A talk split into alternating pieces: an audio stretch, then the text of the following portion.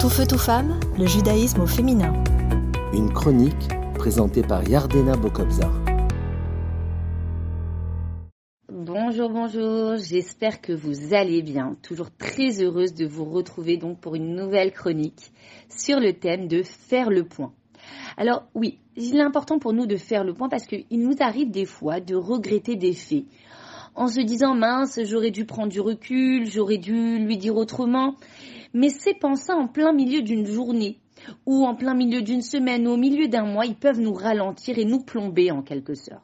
Et donc ces remords, ces pensées, ils sont bénéfiques à un certain moment, très précis, tel que le soir, au coucher, à la fin d'une semaine ou encore à la fin d'un mois ben en fait c'est comme tout artisan à la fin d'année ou à la fin du mois il établit un inventaire pour établir quels ont été ses points forts ses points faibles afin d'être mieux organisé pour planifier une nouvelle journée une nouvelle semaine un nouveau mois etc il se pose les questions. Comment me suis-je impliqué dans ma famille ou bien dans la réussite de mes projets dans ma vie spirituelle?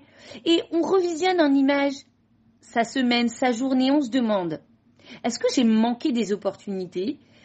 Mais tout ceci dans le but de se corriger, de nous élever à un stade plus raffiné, plus raffiné. Et donc c'est un travail sur soi de le fait de reconsidérer ses actions, de vouloir faire des efforts avec authenticité. Et le rappel, le, le, Zohar appelle ça le réveil d'en bas.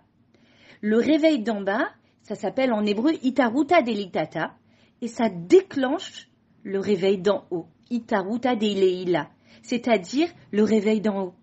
Et c'est-à-dire que vous obtenez, à partir de votre aide d'en bas, l'aide de Dieu. Et ça va créer une proximité spéciale avec Dieu, parce qu'il va vous accueillir avec bienveillance, avec amour. Euh, vous allez recevoir en quelque sorte, vous allez devenir le réceptacle pour recevoir l'aide de Dieu.